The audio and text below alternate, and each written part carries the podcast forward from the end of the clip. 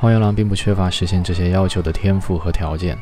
如果他能够在那闷热难耐、杂乱无章的地狱里，把这魔酒烧干排干的话，也许就得救了。可是他还有许多欠缺。然而得救的可能性是存在的，希望尚未熄灭。热爱他的人、同情他的人，尽可以祝愿他得到拯救。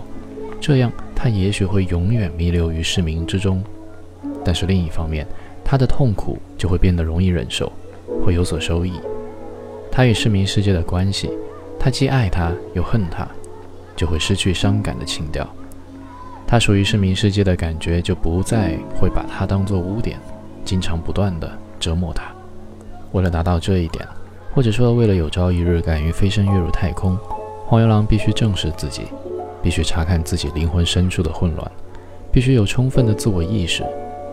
那时他就会看到，他那遗漏百出的生活完全不可更改，而且他再也不可能一次又一次地从欲望的地狱踏到伤感而又富有哲理的慰藉之中。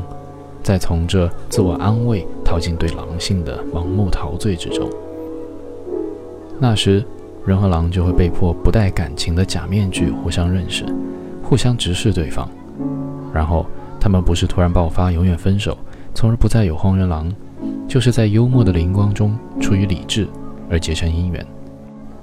也许有朝一日，哈利会同这最后的可能性邂逅相遇，有一天他也许会认识自己。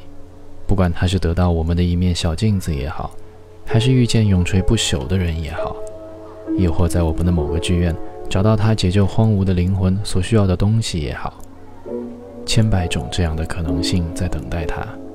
他的命运吸引着这种可能性。所有市民阶层的非正式成员都生活在这种奇异的魔术般的可能性的气氛中。一个万物皆空的观念，足以使他们认识自己。闪电打中了。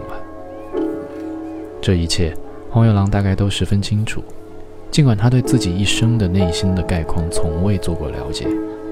他感觉到他在世界这座大厦中的地位，他感觉并认识永垂不朽的人，他感觉并害怕自我相遇的可能性。他知道有那么一面镜子，用那面镜子来照照自己，他既是迫切需要，又是异常害怕。